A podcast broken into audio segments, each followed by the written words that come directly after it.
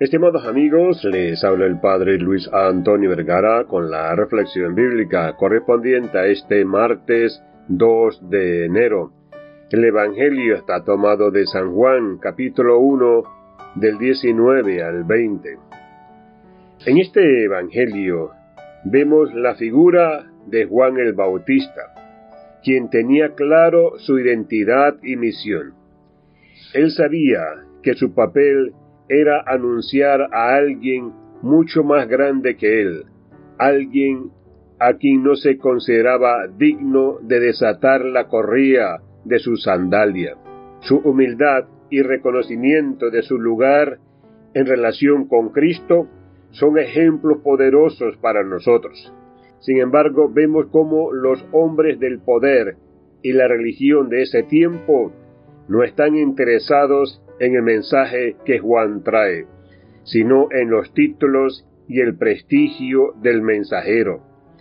Están muy preocupados por mantener sus estatus y control que por escuchar la voz de Dios a través de Juan.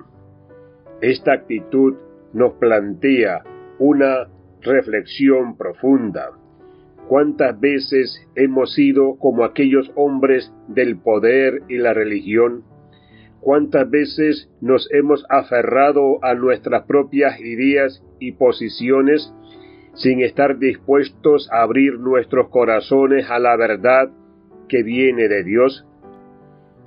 La realidad es que a veces nuestra visión se nubla por nuestros propios intereses y nuestros egos y nuestras agendas personales.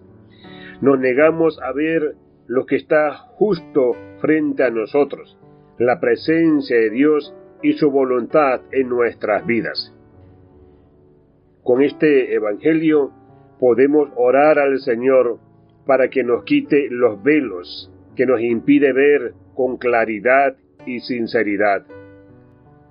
Que podamos abrir nuestros ojos y nuestros corazones para dejarnos acompañar e iluminar por aquellos que realmente sienten, ven y viven la certeza de la presencia de Dios. Que el ejemplo de humildad y claridad de Juan el Bautista nos inspire a buscar siempre la verdad, incluso si va en contra de nuestras propias ideas y deseos que estemos dispuestos a escuchar y seguir la voz de Dios sin importar las apariencias o los títulos de quienes nos transmiten su mensaje. Que nuestra fe sea auténtica y sincera. Que estemos dispuestos a dejarnos guiar por el Espíritu Santo y a reconocer la grandeza de Dios en todos los aspectos de nuestra vida que podamos aprender a vivir con humildad y a reconocer que somos meros mensajeros de la verdad eterna que viene de Dios. Que Dios les bendiga a todos.